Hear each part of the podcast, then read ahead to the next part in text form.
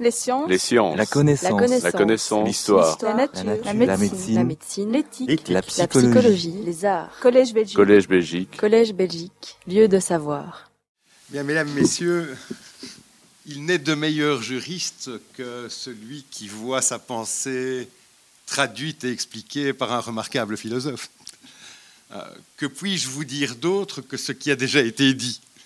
J'ai eu l'impression, au fur et à mesure de cette fabuleuse présentation, que je pouvais biffer la première page, la deuxième page, la troisième page, et, ce jusqu'au point où je m'interroge sur ma raison d'être à cette tribune.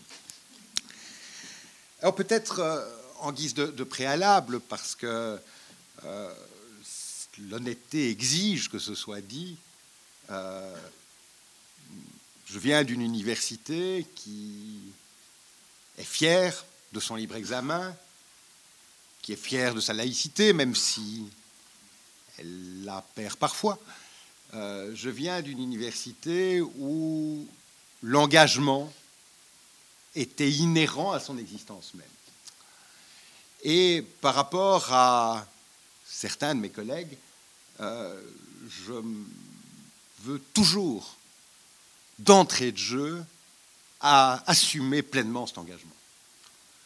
Autrement dit, toute lecture du droit est une lecture engagée. Et personne ne détient de vérité. Euh, il y a des subjectivités multiples qui, comme une mosaïque, peuvent à un moment donné constituer une vérité relative. Mais il est très clair que sur les questions que nous abordons aujourd'hui, la subjectivité est un fil conducteur. Et vous me pardonnerez la mienne, mais je me devais d'emblée, à défaut de l'assumer, à tout le moins de l'avouer. Et c'est avec cette lanterne de subjectivité, de ce que je suis, c'est-à-dire, c'est vrai, un juriste, qui est parfois une plaie, et un, oserais-je dire, laïque, au sens français du terme, j'y reviendrai, certainement pas au sens belge du terme, euh, c'est en fonction de ces deux lanternes-là que j'ai visité à la fois le texte constitutionnel, la manière dont il a évolué et l'histoire qui en est la conséquence. Alors nous sommes dans un pays, et je dirais que le dire aujourd'hui n'est qu'une euh, évidence, qui est une terre de compromis et qui est une terre de surréalisme. Et la constitution belge de 1831 était déjà un texte de compromis. Et déjà à l'époque, la question religieuse est au cœur du débat. On aurait très bien pu imaginer une constitution qui ne parle pas de religion. Eh bien, la constitution belge, dès sa première mouture, parle beaucoup de religion. Les articles 19 et 20 de la Constitution consacrent la liberté de culte et son exercice public, et le principe selon lequel personne ne peut être contraint de concourir d'une manière ou d'une autre aux actes et aux cérémonies d'un culte. L'article 21, alinéa 1er de la Constitution, participe de la même logique en ce qu'il affirme que l'autorité publique ne peut intervenir dans la nomination des ministres du culte ni dans leur rapport avec leurs supérieurs. Il est permis d'affirmer qu'il s'agit là de dispositions laïques. Autrement dit, dès l'origine, on garantit simultanément le droit du citoyen de choisir et de pratiquer le culte de son choix et l'absence d'ingérence de l'État dans le fonctionnement des cultes. Mais il y a un article 21, alinéa 2,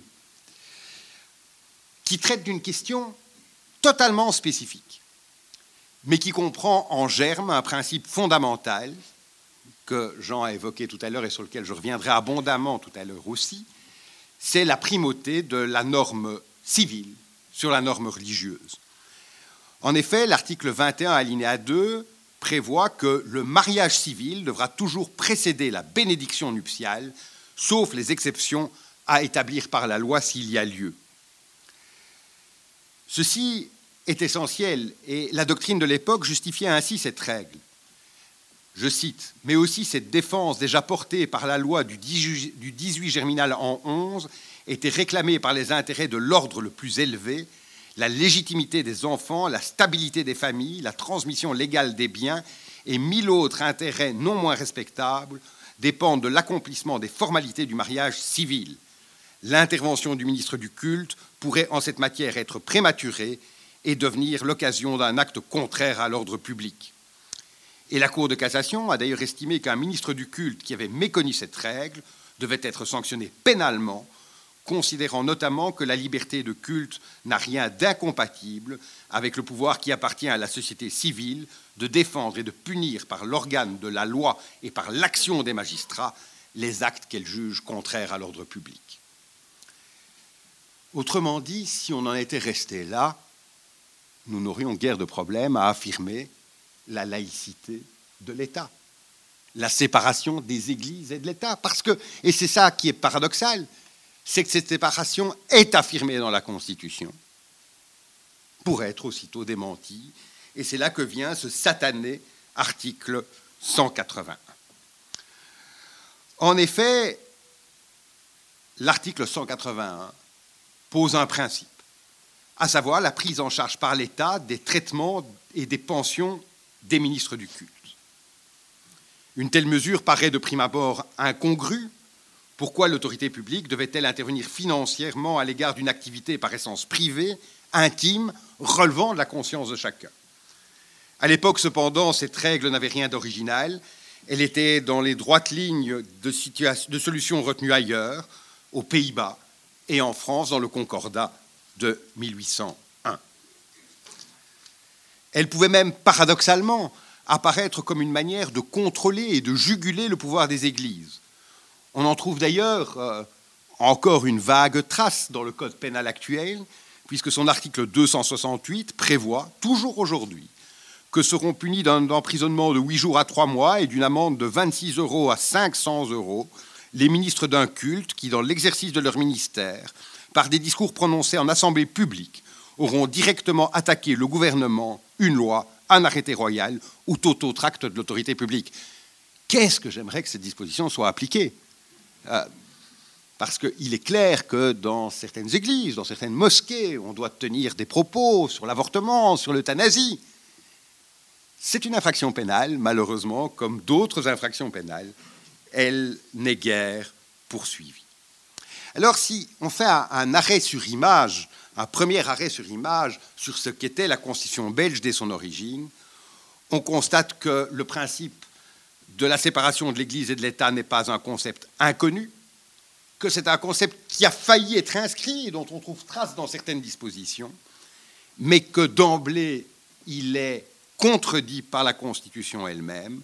Simplement pourquoi? Eh bien parce que le droit est toujours le produit de rapports de force. Il est toujours le produit d'une réalité sociologique et que l'État belge est porté sur les fonds baptismaux par un courant d'opinion qui va irriguer l'ensemble de son histoire, en tout cas jusqu'il y a peu, qui est le poids clair d'un parti, qui est le parti catholique. Et on va avoir d'emblée, par le fait qu'une formation politique centrale qui va occuper le pouvoir de manière très continue tout au long du XIXe siècle, par le fait que cette force politique centrale, d'emblée, crée une confusion entre le politique et le spirituel, et ceci se traduit par une empreinte inévitable qui est réalisée dans le droit positif national, lequel est donc imprégné par l'influence d'une religion. Et c'est malheureusement une constante de la vie politique belge. Pendant une histoire institutionnelle de 190 ans, le Parti catholique, tantôt seul, tantôt en coalition, tantôt unitaire, tantôt dédoublé sur le plan linguistique, a participé au gouvernement pendant 148 ans. Une telle présence au pouvoir a influencé considérablement l'état du droit, plus que l'état de droit, et cela d'autant plus que par le mécanisme des coalitions et de la solidarité gouvernementale, il a pu minoritaire empêcher longtemps des réformes qui auraient pu se revendiquer d'une majorité au sein du Parlement et de la population. Et je vous l'ai dit, je ne négligerai jamais mon engagement. Et je me permets une incise. Quelle est la situation iketnung dans ce pays? Vous avez, et ce n'est pas sans signification, un dégonflement majeur des partis catholiques.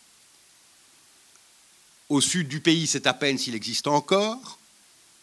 Il a des rêves météorologiques et il affirme de surcroît qu'il va rompre avec ses racines et avec son identité chrétienne. Termine. Au nord du pays, vous avez un parti qui s'est quand même très largement dégonflé, mais qui n'a rien perdu de sa morgue, de son arrogance et de ses vilaines pratiques, puisqu'il a suffi d'entendre celui qui avait été chargé par le roi, qui a toujours eu une certaine connivence euh, avec les responsables de ce parti, d'une mission de dénouement de la crise, qui au moment de son échec est venu très clairement dire, mais voilà, on pourra peut-être entrer dans une solution, nous avons deux priorités, l'institutionnel et l'éthique. Et nous revoilà au pire moment de ce que je viens de décrire. Parce que quand un responsable du CDNV, en février 2020, dit nous avons une priorité, c'est l'éthique, c'est une manière de dire clairement, clairement comme peut le dire un jésuite, clairement donc, que la participation de son parti sera conditionnée par le fait que la majorité qui existe à la Chambre des représentants ne vote pas la dépénalisation totale de l'avortement. Et donc c'est terrible parce qu'ils sont devenus microscopiques, mais ils sont toujours aussi malfaisants. Et ils sont malfaisants, et c'est intéressant quand on analyse ça sous cet angle-là, ils sont malfaisants parce que leur conviction religieuse est considérée comme suffisante pour faire échec à la manifestation d'une volonté incontestablement démocratique. Ce n'est pas anodin, et vous me pardonnerez ce petit arrêt sur image d'actualité. Alors, deuxième moment qu'il convient d'évoquer, c'est le pacte scolaire 1958 et son prolongement dans la Constitution en 1988. Vous le savez, la Belgique a connu plusieurs guerres scolaires au XIXe et au XXe siècle. Dans les rares moments où les catholiques étaient dans l'opposition, ces petits moments d'oxygène, plus particulièrement en 1879 et en 1959, en 1955, les libéraux d'abord, les libéraux et les socialistes ensuite, ont adopté des législations visant à renforcer l'enseignement public au détriment de l'enseignement privé catholique. Et ceci a provoqué des réactions vigoureuses, voire violentes, du mouvement catholique. En 1879, à l'initiative du ministre de l'Instruction publique Van Humbe, qui est adopté une loi qualifiée par, les catholiques de loi du malheur. Celle-ci impose aux municipalités de créer des écoles neutres et laïques. Il leur est interdit d'adopter et partant de financer des écoles libres et l'enseignement de la religion pendant les heures de classe est supprimé. C'est un rêve. C'est un rêve. On pourrait tous avoir la photo de Van Humbe au-dessus de notre lit. L'enseignement normal c'est-à-dire la formation des maîtres, devient un monopole de l'État, et tous les enseignants doivent être diplômés d'une école normale officielle. La belle école publique que voilà. Elle ne va pas tenir longtemps. La réaction des évêques est d'une extrême violence. Ainsi, dans une lettre pastorale, s'exprime-t-il ainsi. Nous sommes donc confiants dans le fait que les ennemis de l'Église, en voyant les conséquences funestes que la neutralisation, ou au mieux la déchristianisation des écoles primaires entraîneront avec elles, feront taire leur ambition partisane pour faire triompher la raison et le patriotisme. Même s'il y a parmi eux des hommes qui sont impies au point de faire passer leur haine de la foi avant les intérêts suprêmes de leur foyer et de leur patrie, ils ne peuvent accepter, eux qui recherchent le maintien de l'ordre et le bien commun, d'être tenus responsables aux yeux de l'histoire, d'avoir préparé la ruine et le déclin de la patrie. Nous ne pouvons pas croire qu'ils vont en toute conscience prendre part à la ruine morale de millions d'âmes auxquelles Dieu, le jour où elles seront jugées, demandera de terribles comptes. vous verrez et vous voyez dans, cette lettre pastorale, et, j'en reviens à ce que je disais de ce cher euh, Kuhn il y a un instant, c'est cette sorte de confusion entre la valeur morale et la patrie. La nation devient la conviction, ou la conviction doit irradier la nation comme quoi il n'y a rien de neuf sous le soleil. Et il est évident que euh, dès la législature suivante, euh, la loi Van Humbeek est abrogée avec tambour et trompette par la Chambre. En 1955, libéraux et socialistes adoptent une loi favorable à l'enseignement public. Le financement des écoles privées est réduit, il n'est plus du tout question de le supprimer, on a retenu les leçons du passé, et l'État se voit reconnaître le droit de créer des écoles à tous les niveaux, là où le besoin en est constaté pas dire que ce soit révolutionnaire. Eh les évêques sont de nouveau de sortie Ils réagissent avec vigueur, des organismes de défense de l'enseignement catholique sont créés, et le lien entre les associations et le parti catholique sont évidemment renforcés. On constate à nouveau cette profonde interpénétration entre le clergé et les structures politiques. Des manifestations monstres sont organisées, dont l'une avec succès le 26 mars 1955 à Bruxelles.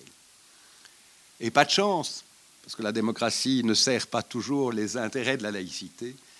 Les élections qui s'en suivent en, 1958 consacrent la défaite de la coalition libérale socialiste qui avait osé toucher aux intérêts de l'école privée. Il est mis fin à cette nouvelle guerre scolaire par la signature entre trois partis traditionnels qui sont à l'époque encore unitaires d'un pacte qui sera coulé dans la loi du 29 mai 1959. C'est en quelque sorte le réveil tardif de l'unionisme qui avait produit les contradictions figurant dans la Constitution en 1831.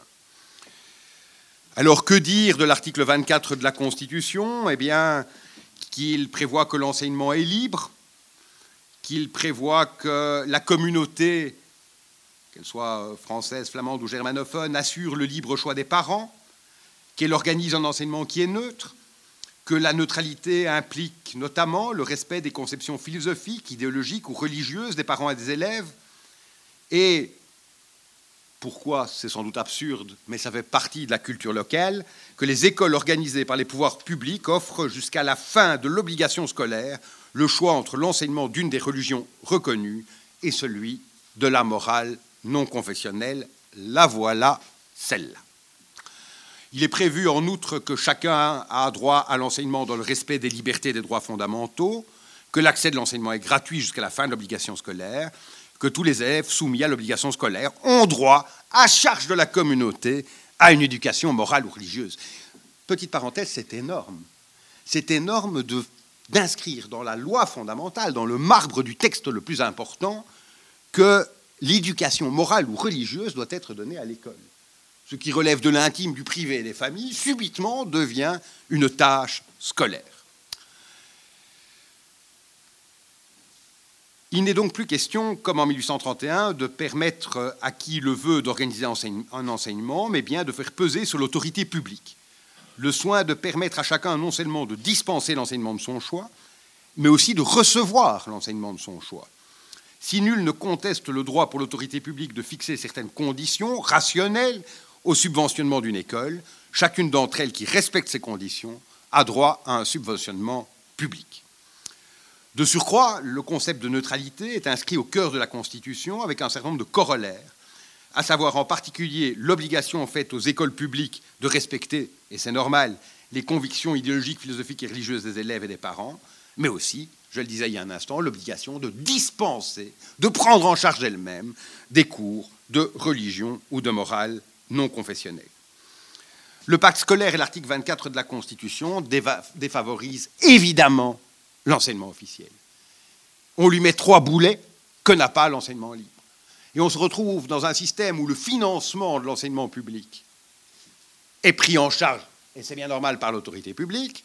On lui impose quelques suggestions supplémentaires qui n'existent pas dans les écoles privées, les écoles privées bénéficient néanmoins d'un subventionnement public plus un subventionnement privé. Et euh, il suffit de lire la presse ces derniers jours pour voir quel état, quel état de, l'état de délabrement de l'enseignement public de la communauté française. Eh bien, tout cela s'est inscrit dans le marbre de la Constitution. C'était le deuxième moment. Le troisième moment, ben, ben Jean l'a évoqué, c'est l'erreur fatale c'est l'Arakiri des principes. C'est 1993. C'est quand même terrible. Tous ceux qui n'étaient pas catholiques dans ce pays recevaient depuis 1831 des coups, des banderies d'une religion structurée, avec la structuration propre à la religion, avec ses clergés, intégrés dans l'appareil d'État par toute une série de relais, confirmés par un parti politique dominant, Autrement dit, qui n'était pas catholique était par essence dans ce pays une tête à claque. Fallait-il que le coup fatal soit administré non pas par ceux-là, mais par le monde laïque lui-même? Les fossoyeurs de la séparation de l'Église et de l'État n'appartiennent pas à une mouvance confessionnelle, mais sont issus du monde de la libre pensée. Et j'ai un vague souvenir, le temps a passé, du temps où j'ai été président éphémère du Cercle du Libre Examen, où on était en contact avec cette chose qui s'appelle toujours le CAL, et qui euh, se battait déjà à ce moment-là, on était avant 1993, pour la reconnaissance de la laïcité dans la Constitution, déjà, comme quoi, euh, quand on est une mauvaise herbe, on le reste, ça me paraissait incongru.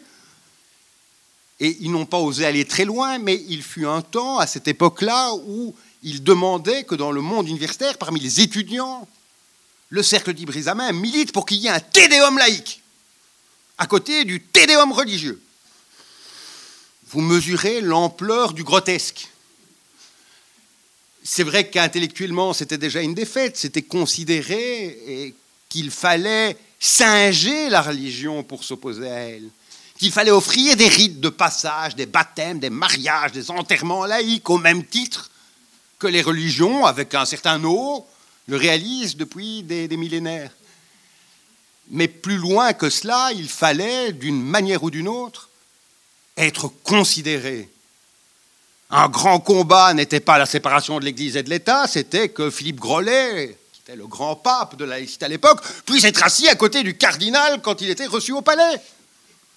Le combat protocolaire était bien plus important que le combat de principe. Et c'est vrai, Jean l'a dit, depuis 1993, le funeste paragraphe 2 de l'article 181 fait, et je n'avais plus jamais relu ces mots que j'ai écrits il y, a, 25 ans. C'est terrible de se dire qu'on n'a pas changé d'avis. Ça doit être une forme de sclérose, je suppose. Mais je dois t'avouer que je m'y suis retrouvé. C'est le moins qu'on puisse dire. Alors, à partir de là, on, on arrive à aujourd'hui. Aujourd'hui, où on est en quelque sorte entre le marasme et l'espoir. Il y a le système des cultes reconnus. Tout cela est issu de 1830, où il y avait en fait un culte, peut-être deux à l'époque, même si les protestants n'ont pas été reconnus tout de suite. À l'heure actuelle, il existe sept cultes reconnus en Belgique. Le culte catholique, le culte protestant, le culte israélite, le culte musulman, le culte anglican, le culte orthodoxe et, celui dont j'ai dit tant bien il y a un instant, le culte laïque. On est dans un pays où on légifère sur tout. C'est une maladie nationale. Les lois, les décrets, les ordonnances concernent à peu près tout ce qui peut être l'activité humaine réelle ou non réelle. Eh bien, en matière de culte, il n'y a pas de loi. En matière de culte, sur la manière d'organiser la reconnaissance des cultes en tant que tels, il n'y a pas de loi. Il y a juste la disposition constitutionnelle on se débrouille avec une loi parallèle qui est la législation relative au temporel des cultes, c'est-à-dire le financement des bâtiments. C'est incidemment modifiant la législation sur les fabriques d'églises et autres lieux de culte que euh, le législateur a reconnu implicitement l'existence de certains cultes. Et ceci, c'est encore compliqué avec la fédéralisation de l'État, puisque si les traitements et euh, pensions des ministres du culte et la reconnaissance du culte en tant que tel relèvent de l'État fédéral et plus particulièrement du ministre de la Justice, tout ce qui concerne le temporel du culte relève désormais de la compétence des régions, alors que le fédéral est seul à pouvoir décider ce qu'est un culte, comprenne qui pourra euh, le labyrinthe ainsi créé. Tout le système a évidemment été pensé en fonction du culte catholique, dominant, hiérarchisé, de telle manière que la législation fait référence à des notions telles que le chef, de culte ou l'organe représentatif du culte. Mais le problème, c'est qu'on ne fait pas toujours tout rentrer dans la même boîte. Et que vous avez un certain nombre de cultes qui n'ont pas cette structure hiérarchisée. Alors ça, c'est panique au bataillon, parce qu'avec qui va-t-on parler, puisqu'on a tout conçu en fonction d'une religion qui n'est pas euh, forcément dupliquée dans son mode structurel dans les autres cultes. Et ce système, et Jean l'a évoqué, euh, heurte frontalement le principe d'égalité, j'y reviendrai d'ailleurs tout à l'heure. En effet, sans base légale, de manière totalement arbitraire, ont été énoncées dans la pratique administrative euh, des critères qui permettent de dire toi tu es un bon culte, toi tu es un mauvais culte, toi tu es financé, toi tu pas financé. Quels sont ces critères? Ils sont cinq. Un nombre minimum d'adhérents, un certain degré de structuration. Comment on l'évalue ça Vous me direz. Une présence sur le territoire depuis une assez longue période, assez longue période, comprenne aussi qui pourra, un intérêt social, et puis ça c'est gentil, il faut quand même pas avoir d'activité contraire à l'ordre public.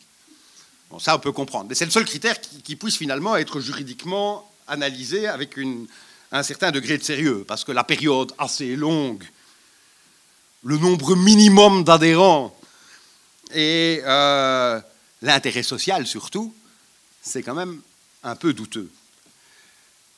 Parce que qui est juge de l'intérêt social d'un culte? Monsieur Games Un peu curieux quand même. C'est un risque majeur et c'est très paradoxalement au nom d'une certaine conception de ce que devrait être la laïque que l'on peut contester ce procédé.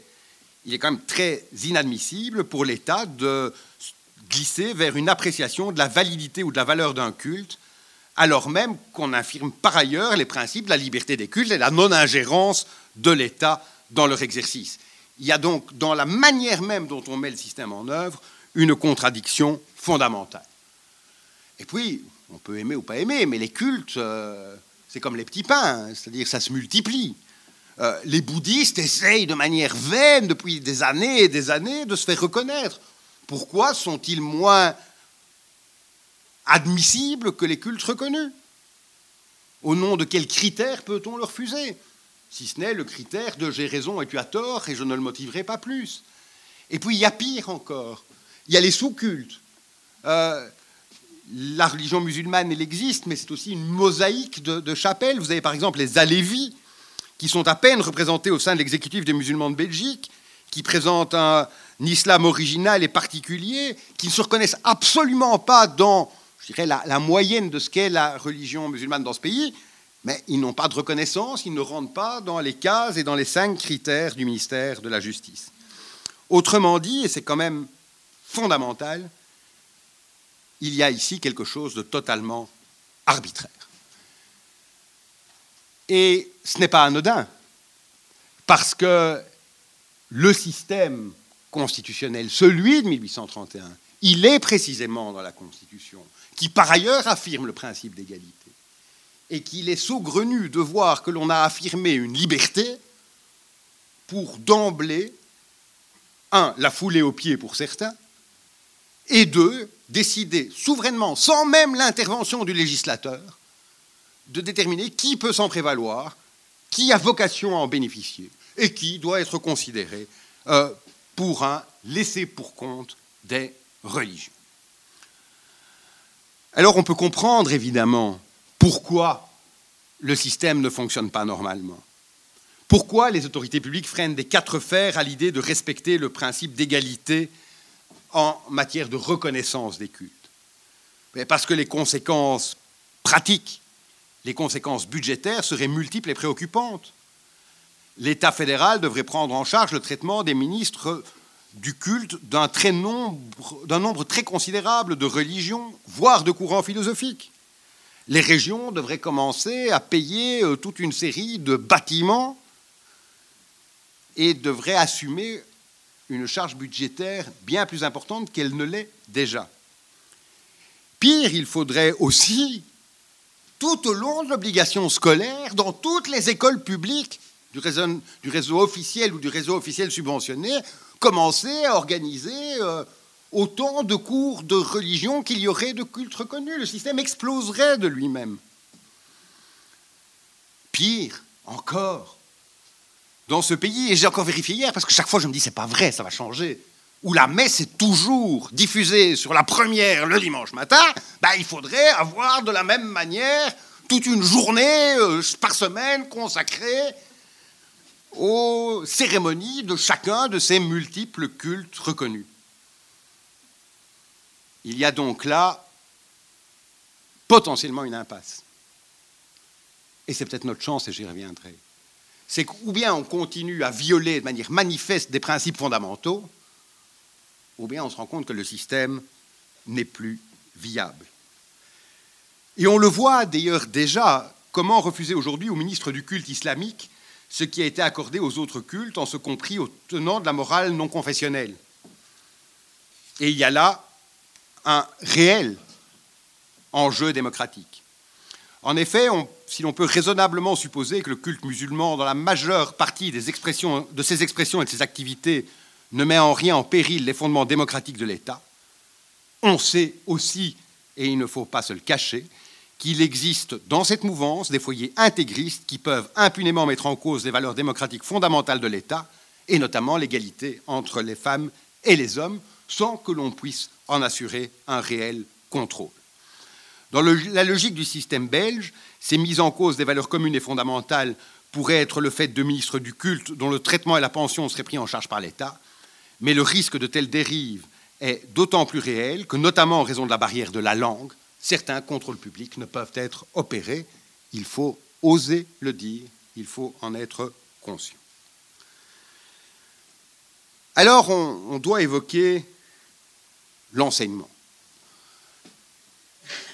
Le fait religieux a investi l'espace scolaire et ce à double titre. Tout d'abord, je l'ai dit, le pacte scolaire consacre l'obligation de subsidier toute école qui remplit les conditions de subventionnement il en résulte un investissement massif dans l'enseignement dit libre, ce qui est quand même le mot le plus absurde pour qualifier un enseignement religieux, soit l'enseignement organisé par les pouvoirs organisateurs qui se reconnaissent du culte catholique.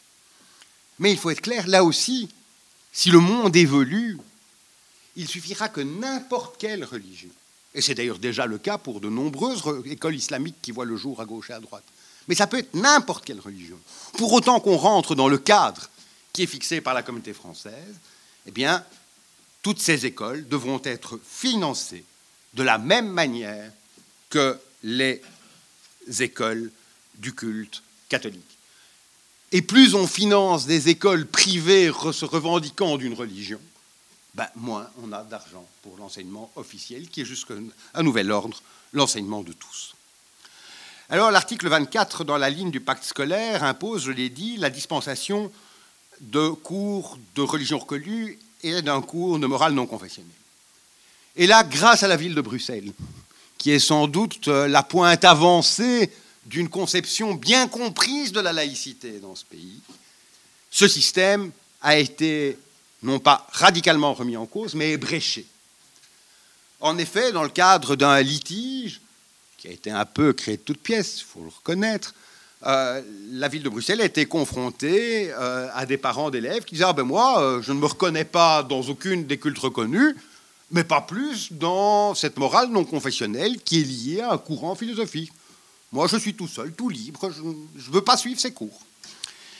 Et la Cour constitutionnelle va très clairement, et totalement à juste titre, constater que l'article 180 de la Constitution vise tous les cultes et vise le culte laïque. Et que donc on a encore le droit de ne pas entrer dans l'une de ces cases. Et c'est ainsi qu'elle a érigé en principe de base le droit à la dispense et le remplacement, au moins une heure par semaine, du cours de religion et de morale par un cours de citoyenneté, puis a été plus loin et a imposé une autre heure de citoyenneté à tout le monde. À tout le monde Non, pas à tout le monde pas à tout le monde. Et c'est en ça que vous voyez que la machine est lourde. Le cours de citoyenneté, il existe dans l'enseignement officiel, l'enseignement de la communauté. Il existe dans l'enseignement officiel subventionné, les communes et les provinces. Mais absolument pas dans l'enseignement libre. L'enseignement libre, le CEGEC en tête, ne voulait absolument pas d'un cours de citoyenneté. Il affirme qu'il fait de la citoyenneté dans tous ses cours.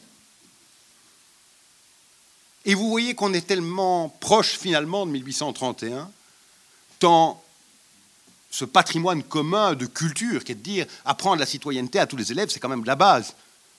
Il ne devrait pas y avoir de débat là-dessus. Eh bien, l'enseignement libre se refuse à la création de ce cours.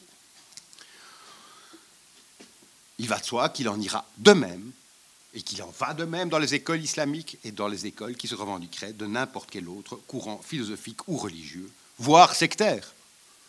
Parce qu'il sera toujours très difficile, tant qu'une secte n'est pas interdite, de dire que c'est une secte. Et il suffira qu'elle rentre dans le cadre qui est fixé par la communauté française pour donner son subventionnement pour que cette école-là en bénéficie. Autrement dit, nous sommes très très très loin, tellement loin en Belgique, de l'école publique telle que l'avait rêvé Jules Ferry.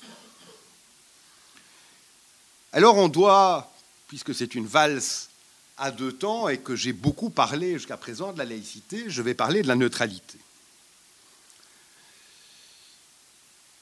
La neutralité, elle est inscrite dans la Constitution, je l'ai dit. Des décrets en matière d'enseignement l'ont consacrée de manière un peu plus rude, un peu plus exigeante pour la communauté française, un peu moins exigeante pour les communes et les provinces. Et cette neutralité, elle est confrontée à une réalité sociologique qui est l'évolution sociologique des populations. En Belgique, comme partout en Europe, le mélange salutaire des populations et des cultures existe et crée parfois des angoisses profondes dans la population, dans une partie d'entre elles. On le voit, les débats sur l'abattage rituel, sur les repas adaptés dans les écoles publiques, sur l'accès différencié dans les piscines, et sur le port des signes convictionnels au sein des services publics sont au cœur d'un débat particulièrement vif. Alors c'est très paradoxal. C'est très paradoxal parce que quand on prend un peu de recul, on voit que notre pays, euh, même s'il est au bord du pourrissement, de l'éclatement, a en matière, en matière éthique été à la pointe de la modernité. Pas de problème pour la loi sur le mariage homosexuel, même si le Conseil d'État euh, trouvait que le mariage ne devait servir qu'à la procréation, peu importe. Pas de problème pour la loi sur l'euthanasie. Tout récemment encore, dans, l'indifférence absolument générale, on en a à peine parlé, la Cour constitutionnelle de ce pays a considéré qu'on avait le droit de n'être ni homme ni femme. Et qu'une orientation sexuelle non binaire était un droit inconditionnel et qu'il n'était plus question sur une carte d'identité de devoir choisir entre hommes et femmes, ou sur les registres de l'état civil de devoir être qualifié soit d'homme, soit de femme. On a le droit d'être autre. Et en cela, on peut être fondamentalement fier de ce pays. Et puis on confronte ça au terrain. Au terrain où, pour des raisons qu'il ne m'appartient pas d'expliquer, les revendications religieuses et le recul par rapport précisément aux avancées éthiques que je viens d'évoquer se fait plus marqué qu'il ne l'était il y a 20 ans ou il y a 30 ans. Et on se rend compte que ça contamine certains parlements, et en particulier le Parlement bruxellois, et en particulier les partis de gauche. Pourquoi? Parce que simplement, toute petite parenthèse, mais je ne peux pas m'empêcher de marteler l'information parce que personne ne la connaît et qu'elle est essentielle. Parce que les comportements électoraux ne sont pas forcément les mêmes dans toutes les catégories de la population. Parce que dans les communautés issues de l'immigration, on a tendance, face à la liste sur laquelle on a décidé d'apporter sa voix, de choisir tous les candidats qui appartiennent à la communauté à laquelle on appartient. Ça s'appelle le stem block ou le vote bloqué ou le vote groupé. Le seul problème, c'est que dans l'indifférence générale, celui qui fait ça et qui choisit dix candidats qui appartiennent à sa communauté, eh bien, il a un impact dans le choix du candidat qui serait élu de 10. Et celui qui n'en choisit qu'un seul, il n'a un impact que de 1. Autrement dit, on ne traite pas de manière égale les électeurs, puisque celui qui ne choisit qu'un candidat eh bien, pèse dix fois moins que celui qui en choisit 10. Des réformes sont nécessaires, mais ça a un impact. Et euh, Jean disait très gentiment que j'avais une expérience de terrain, c'est vrai que l'avocat que je suis constate de plus en plus, en particulier à Bruxelles, mais pas qu'à Bruxelles, la remise en cause de la neutralité telle que nous la concevons sur le terrain et en particulier sur le terrain scolaire. Alors c'est vrai que ceci s'est traduit sur le terrain qui est celui des signes convictionnels. Mais ça va au-delà. Et je dirais que la question du foulard n'est jamais que la pointe avancée d'un problème plus général. Et c'est là qu'on est confronté à deux types de neutralité. La neutralité telle qu'elle est inscrite dans la Constitution, ben, j'ai envie de dire qu'elle est neutre. On ne sait pas très bien ce qu'elle veut dire, parce que quand c'est neutre, c'est sans sel, c'est fade, et on ne sait pas très bien comment l'assaisonner. Et la neutralité fade de la Constitution, pour certains, elle est exclusive. Autrement dit, tout service public doit avoir une apparence de neutralité. Et on peut exiger qu'il y ait des sanctuaires où chacun laisse à l'entrée du sanctuaire les signes d'appartenance, qu'ils soient d'ailleurs religieux, mais aussi idéologiques ou philosophiques. Et pour d'autres, la neutralité, c'est chacun fait comme il veut dans le respect de tout le monde. Et il y a une grande lâcheté des législateurs qui n'ont jamais mis de l'ordre là-dedans. Que ce soit le législateur fédéral, que ce soit le législateur régional, que ce soit le législateur communautaire. Je peux vous donner un, bête exemple tout récent. Viendra au début du mois de mars devant la Cour constitutionnelle le débat sur l'interdiction des signes convictionnels dans une école, une haute école de la ville de Bruxelles. La communauté française, elle n'est pas là. Elle n'est pas à la cause. Pas vu, pas pris. On ne pense pas. Cerveau aboli. Ce n'est pas sans signification. On n'ose pas prendre position. Alors on laisse quoi euh, Eh bien, on laisse malheureusement on laisse malheureusement les opérateurs de terrain se débrouiller avec des conceptions qui sont contradictoires. Et les opérateurs de terrain prennent leurs responsabilités, soit dans un sens, soit dans un autre. Parfois, d'ailleurs, dans un sens et puis dans un autre. C'était le cas d'Actiris à Bruxelles. Et puis, quand il y a un problème, on va devant le juge. Et alors là, ça part dans tous les sens. Ça part dans tous les sens parce que vous avez euh, des juridictions qui font application de la neutralité exclusive, d'autres qui font de application de la neutralité inclusive, et il n'y a pas de vérité en droit, si ce n'est que, au moins, la Cour constitutionnelle, euh, pour l'enseignement flamand, a considéré qu'on pouvait interdire le port des signes convictionnels dans l'enseignement fondamental, l'enseignement obligatoire euh, de la communauté flamande, mais au nom du principe de neutralité. Autrement dit, l'interdiction totale se concilie avec la neutralité. N'a pas encore pris position sur la question de savoir si elle se conciliait euh, avec la liberté de religion.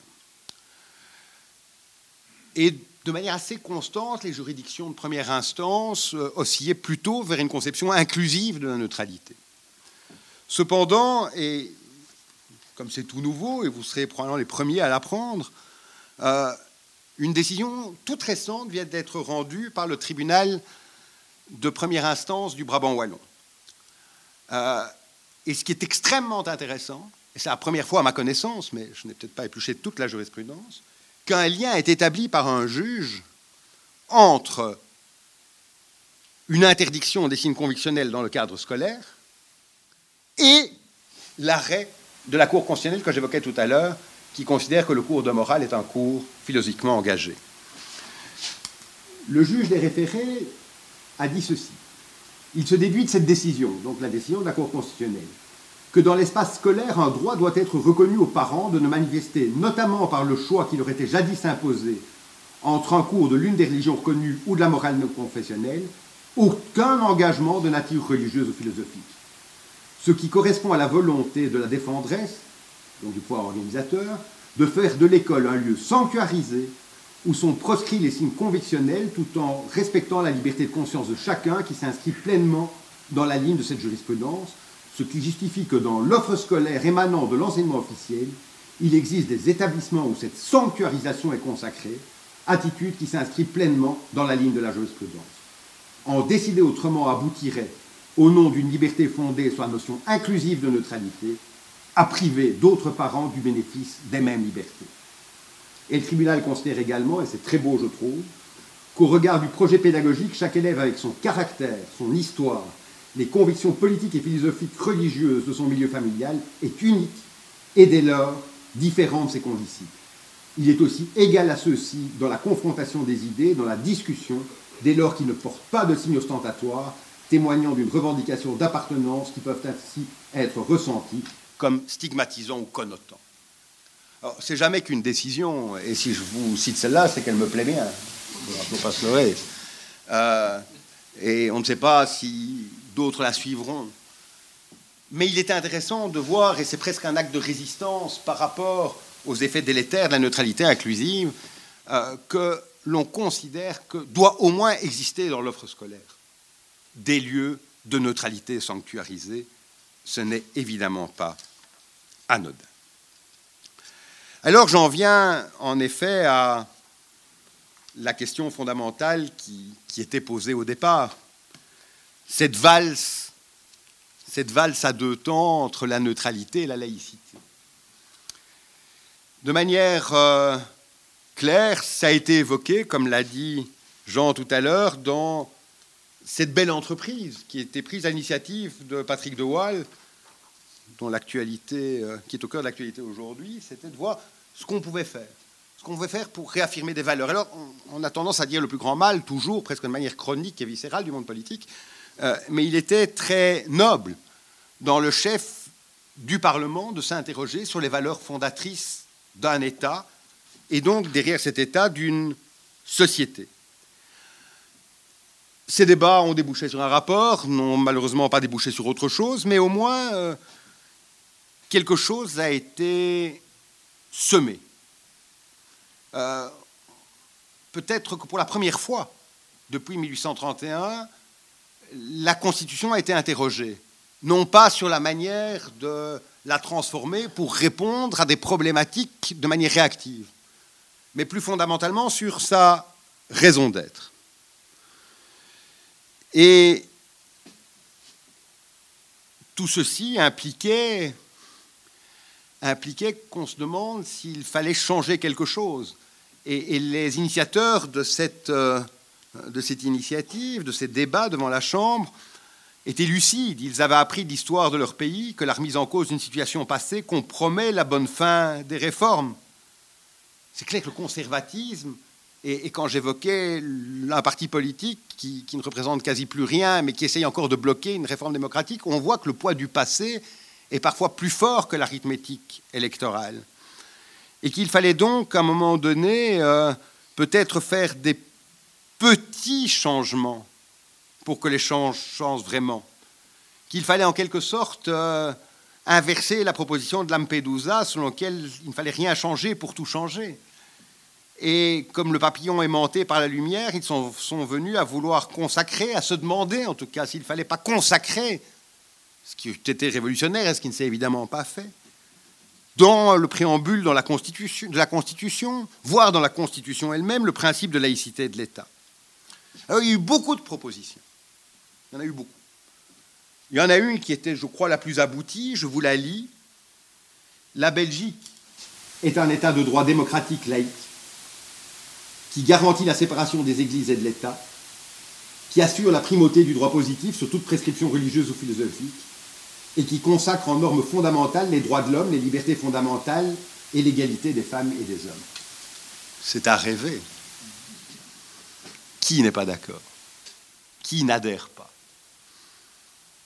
C'est une superbe formulation. Petit bémol quand même, avant malheureusement d'aller plus loin. L'idée était d'inscrire cette disposition dans l'article 7 bis de la Constitution. Alors, quand je vous dis ça, ça glisse et c'est normal. C'est pas totalement innocent. L'article 7 bis, il est dans le titre premier 1 bis de la Constitution, qui a une grande caractéristique, c'est le réceptacle des bonnes idées, des bonnes intentions, des trucs qu'on met pour se donner bonne conscience et après on verra. La seule disposition qui figure dans ce titre 1 bis, c'est le développement durable. Et pourquoi c'est dans le titre 1 bis et pas dans le titre 2 des Belges et de leurs droits?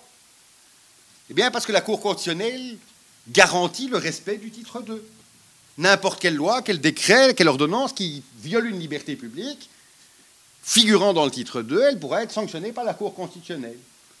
Le titre 1 bis, il ne fait pas partie des normes dont la Cour constitutionnelle assure le contrôle. Autrement dit, il n'a aucun impact juridique, si ce n'est peut-être, peut-être, de donner une belle idée de ce qu'on voudrait que la vie soit. Remarquez, vu où on en est, ça serait déjà pas mal. Et d'ailleurs, cette disposition cette proposition de révision constitutionnelle est restée lettre morte. Elle était très belle en soi, mais elle se heurtait de manière fondamentale au reste de la Constitution, parce qu'elle affirme premièrement une séparation des églises et de l'État qui est démentie par des dispositions constitutionnelles qu'on ne modifiait pas, qui ne sont pas soumises à révision, qui euh, permettent le financement, qui exigent plutôt le financement des cultes par l'État. Cette disposition entre en contradiction avec euh, le shopping que fait l'État entre les religions reconnues et non reconnues. Et puis deuxièmement, c'était une laïcité. Alors on a dit, et c'était une très belle image, la laïcité politique, mais qui entre totalement en contradiction avec l'appropriation du concept, certes abusive, mais constitutionnellement consacré, par un courant d'opinion déterminé, constitué de libres penseurs positivistes et le plus souvent anticléricaux. Alors c'est vrai que ce ne serait pas la première fois que dans cette terre de surréalisme, je le disais d'entrée de jeu, qu'est la Belgique, on ferait coexister dans la Constitution une chose et son contraire. C'est le produit inévitable d'une terre politique de compromis. Et ce n'est pas non plus la première fois qu'un concept recevrait des définitions multiples, sinon contradictoires, en droit positif. C'est peut-être les vicissitudes, c'est peut-être le charme de ce pays. Il n'en demeure pas moins que l'idée paraît quand même un chouïa maladroite.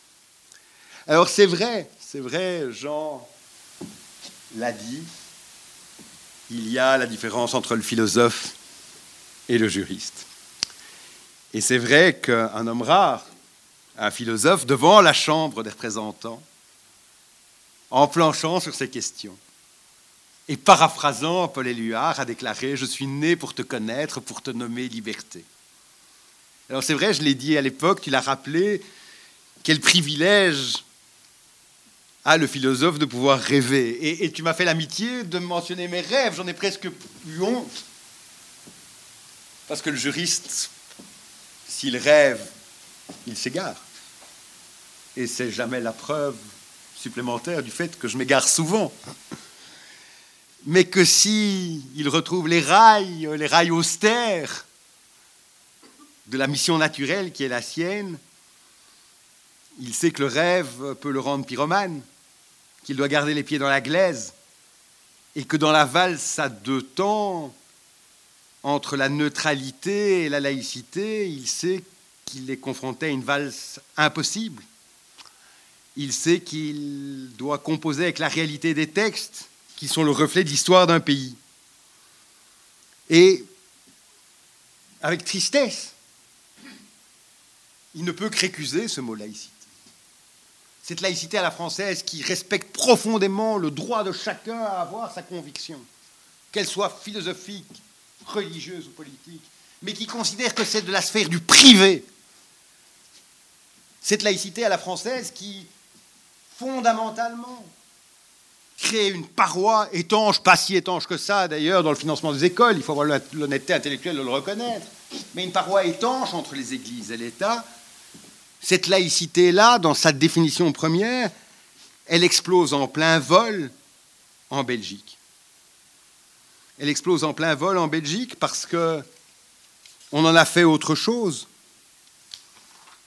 On a volé le mot. On l'a abîmé. Et la laïcité, on ne peut plus rien en faire. Alors vous me direz, il y a la neutralité. Mais c'est pas mieux la neutralité. La neutralité, c'est l'auberge espagnole. Chacun y entre et il prend ce qu'il y veut. Dès le moment où un concept permet de dire une chose et son contraire, on est mort.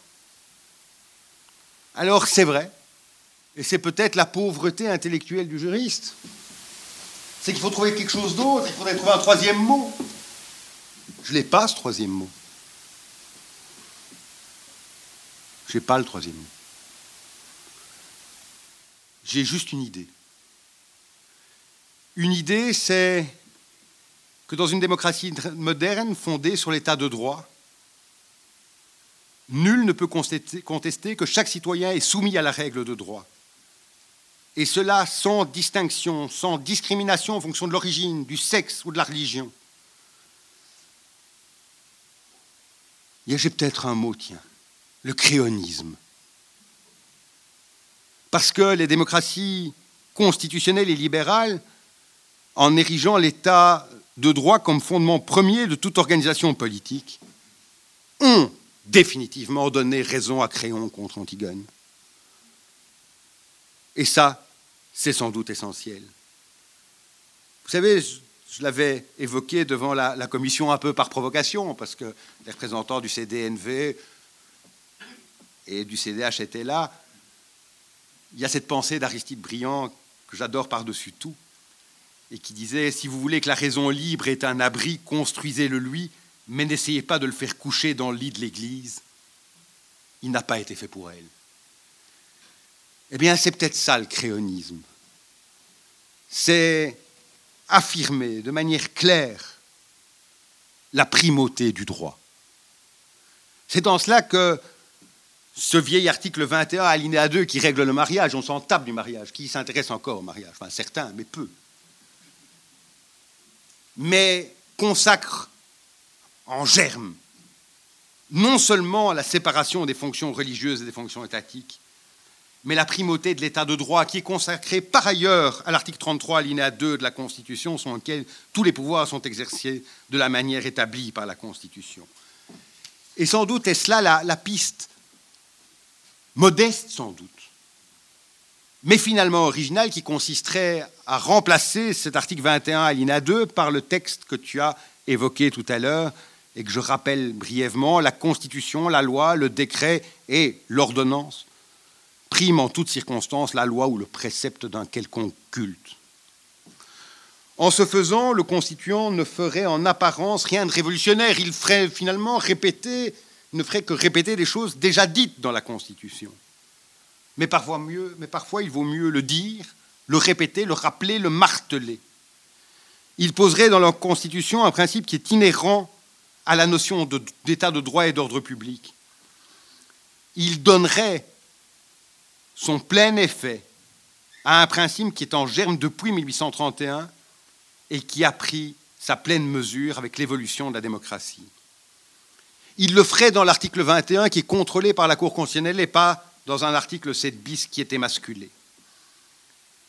Une fois que cette règle-là est affirmée, une fois que Créon est définitivement considéré comme prévalant sur Antigone, tout devient possible, il suffit peut-être d'un peu de courage et d'un peu d'honnêteté intellectuelle. Et je reviens à ce que je disais tout à l'heure. Allons jusqu'au bout. Le système belge de reconnaissance des cultes se fracasse sur le principe d'égalité. Il y a une contradiction totale dans la Constitution entre le principe d'égalité et ce système de reconnaissance à la carte des cultes, ou bien on reconnaît que ceux qu'on aime et on viole le principe d'égalité, ou bien on le reconnaît tous et on crée une situation ingérable.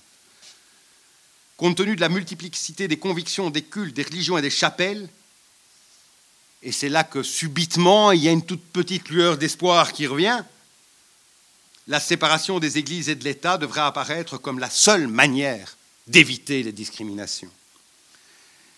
La séparation des églises et de l'État et des convictions de chacun, qui ne sont jamais que les ferments de la laïcité à la française, ne serait alors pas un point de départ, mais simplement le point d'arrivée, la conséquence de la primauté de l'État de droit et de l'indéfectible respect du principe d'égalité.